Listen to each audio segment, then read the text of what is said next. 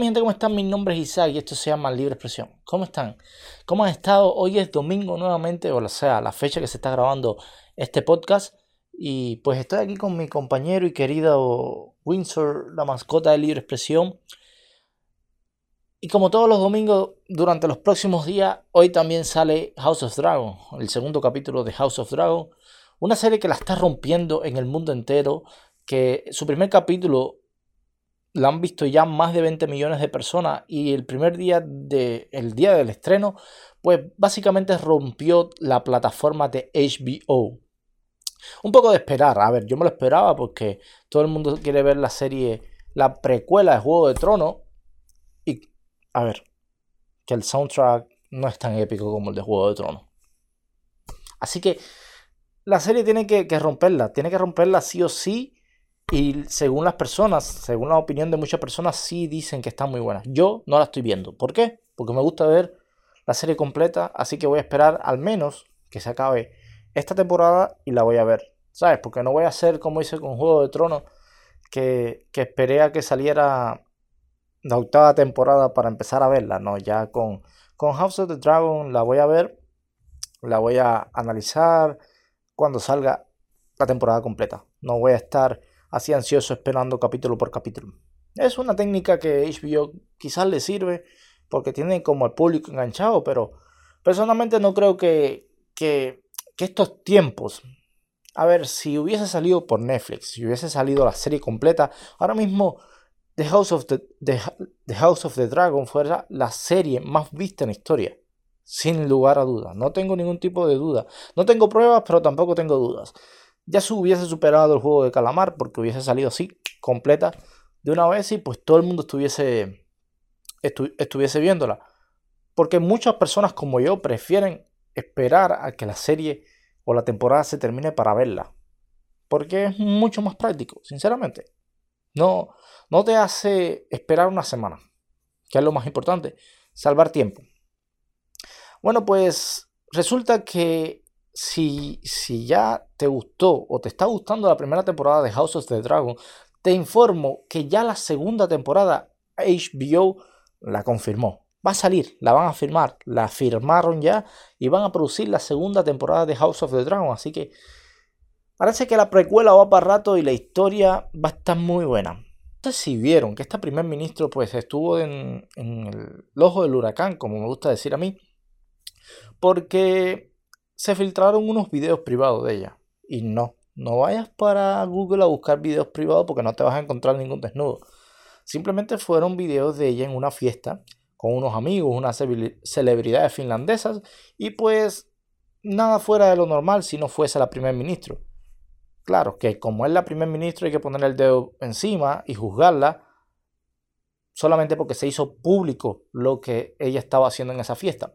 Ella salió en un discurso y dijo que durante todo su tiempo de primer ministro nunca ha faltado al trabajo, ni nunca ha sido o ha fallado como líder de ese país que, según dicen las personas, es muy avanzado. Nunca he tenido la oportunidad de visitarlo, pero me gustaría ir algún día.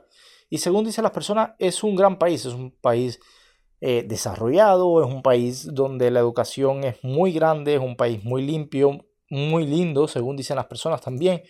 Y pues le tocó a esta primer ministro vivir este amargo momento, porque pues claro, eres jefe de Estado, tienes que dar el ejemplo.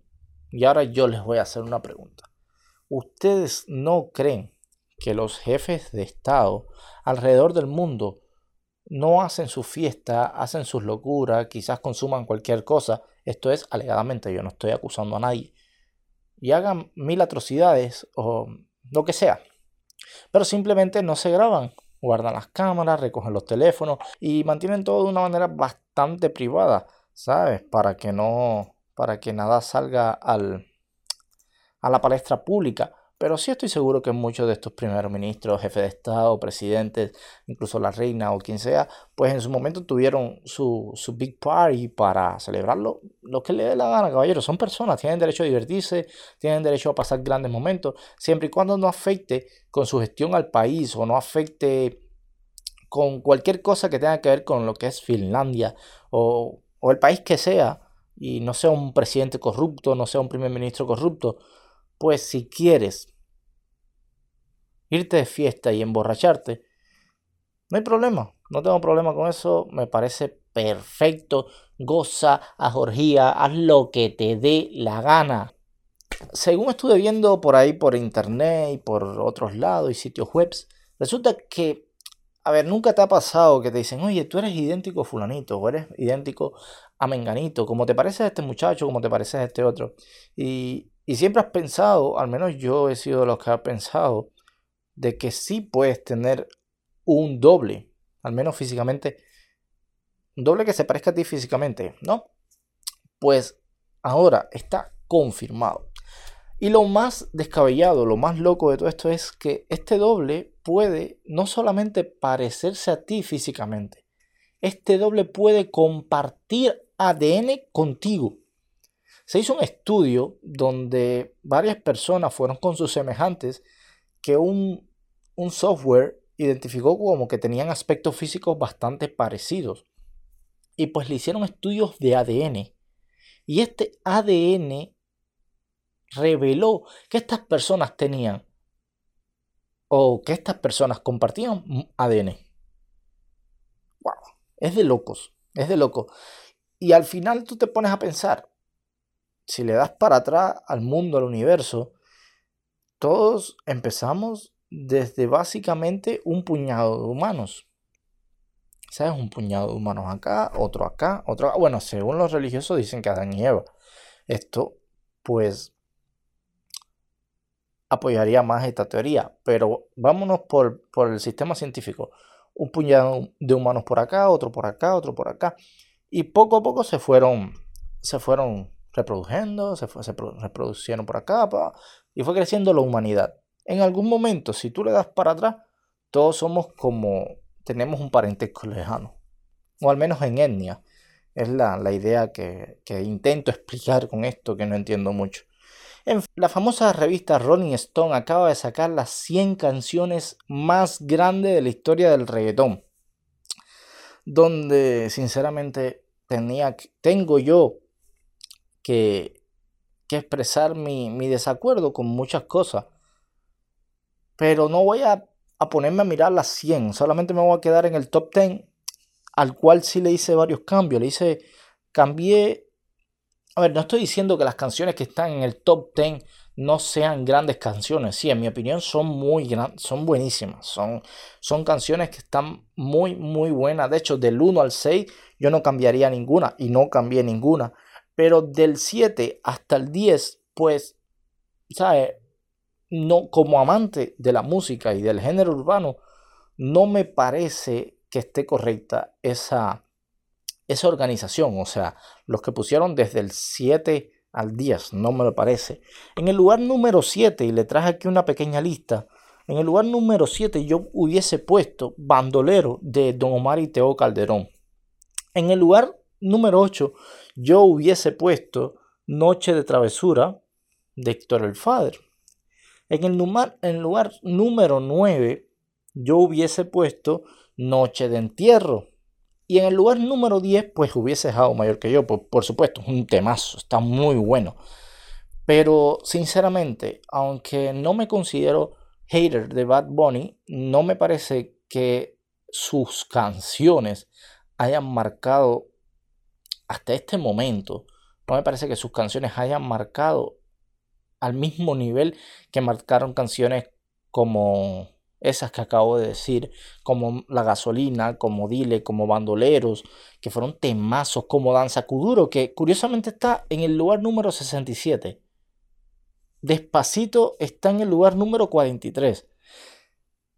Hay que ponerlo todo en una balanza y, no estoy criticando a las personas que hicieron esta lista. Yo personalmente no soy nadie. Seguro que las personas que hicieron esta lista son unas personas que, pues, que están acreditadas, porque la revista Rolling Stone es una grandísima revista, es una revista súper prestigiosa que no suele equivocarse, pero personalmente no creo que canciones tan grandes para el género no estén en el top 10. Y canciones nuevas como Zafaera, que sí es verdad que fueron muy buenas, pero sinceramente en mi humilde opinión e inexperta, no me parece que esté al nivel de estas que yo dije. No me parece que esté al nivel de, de Danza Kuduro o el boom que tuvo en esa época Danza Kuduro, que fue la primera canción en romper un récord de reproducciones en YouTube. Y a nadie se le acuerda cuando, cuando YouTube todavía no tenía esa cantidad de suscriptores que tiene hoy, o YouTube no tenía esa cantidad de usuarios que tiene hoy. Danza Kuduro rompió el récord ese. Como Despacito, que ha sido la canción más escuchada en la historia de la música. Entonces, quizás por ahí, quizás respaldándose en que no son canciones netamente urbanas, pues hicieron esta lista. Pero personalmente, mi lista cambiaría del 7 al 10 esas, esas, esas, esas cuatro canciones. Keanu Reeves, el protagonista de La Matrix y de John Wick, se apareció en una boda de dos completos extraños. Resulta que el novio de esta boda se conoció, se encontró a Keanu en, un bar y pues le invitó a su boda. Le dijo, hey, ven a mi boda, ¿qué tal si pasas un rato por acá? Y yo pienso que, él por dentro lo hizo por cortesía, aunque no pensase que, que Keanu iba a aparecerse a su boda. Resulta que Keanu le dijo que iba a hacer todo lo posible por llegar a su boda. Y dicho y hecho un, artista que tiene mucha palabra y aunque sí se sabe que es una persona bien humilde porque se la ha visto en, el metro, se ha visto ayudando a personas, este hombre no deja de sorprender a nadie. Personalmente no me deja de sorprender, aparte de buen actor, es buen samaritano. Así que se apareció a la boda donde todo el mundo se quedó completamente atónito cuando vio a llegar, cuando vio llegar a esta superestrella. Y yo me, pongo en el lugar de, de las personas que estuvieron ahí que de momento está presenciando la boda, la ceremonia, todo, y miras para el lado, o miras para el otro lado, o miras para atrás, y está el grandísimo protagonista de la Matrix, de John Wick y películas grandiosas de Hollywood que marcaron época. Yo personalmente fui fanático por mucho tiempo de John Wick. Soy fanático de John Wick, estoy esperando que salga la otra parte para ir al cine a verla. Y y pues nada, es impactante. Incluso yo pienso que hasta para los novios de la boda. En ese preciso momento, para ti como novio, ya la novia no es el personaje más importante de tu boda. O para la novia, ya el novio no es el personaje más importante de tu boda. Sino que el personaje más importante de tu boda es la superestrella que acaba de llegar. A ver, esto, esto nadie se puede poner bravo con esto porque es así. Es como que a tu boda de sorpresa llegue la persona a la cual tú eres más fanático. Es una auténtica locura. Jeff Bezos planea construir una estación espacial. Yo creo que, que los titulares esto cada vez se van a hacer más comunes. Ver como unas personas, unos magnates multimillonarios, personas que han tenido más dinero y son las personas más ricas de la historia, están van, a, tomar las primeras planas de todos los periódicos poco a poco con noticias como esta. Noticias como que, eh, no sé, Elon Musk hizo una base espacial en la Luna, luego una base espacial en Marte, y va a ser, eh, Jeff Bezos va a hacer una estación espacial, o después quiere hacer cosas así que, que antes solamente se las podía reservar los estados, ya hoy se lo está atribuyendo o lo están logrando personas que son personas como tú, como yo, que tuvieron muy buenas ideas y también, ¿por qué no decirlo? Una gran suerte. Hay que ser bien suertudo también, porque en la vida si no tienes suerte, las cosas no van a salir como usted quiere tampoco. La suerte siempre va a tener un, a ver, los pilares fundamentales del éxito, en mi opinión, es el trabajo duro, ¿sabes? Enfocarte en lo que tú quieres y luchar por eso que tú quieres. Y la suerte también cuenta mucho. Entonces, estos dos, estos dos magnates, Elon Musk y Jeff Bezos, son los que están luchando y ahora mismo son los que están a la cabeza de la carrera espacial, incluso por encima de Estados Unidos como país o como estado, incluso por encima de Rusia, de China. Estos dos super, super millonario, diría yo, están a la cabeza de lo que viene siendo carrera espacial, de lo que viene siendo comunicaciones, de lo que viene siendo transporte, de todos. En un futuro quizás los supermillonarios controlen el mundo. Y ya vimos como Jeff Bezos acaba de firmar un contrato con T-Mobile para distribuir el Internet alrededor de todos los Estados Unidos.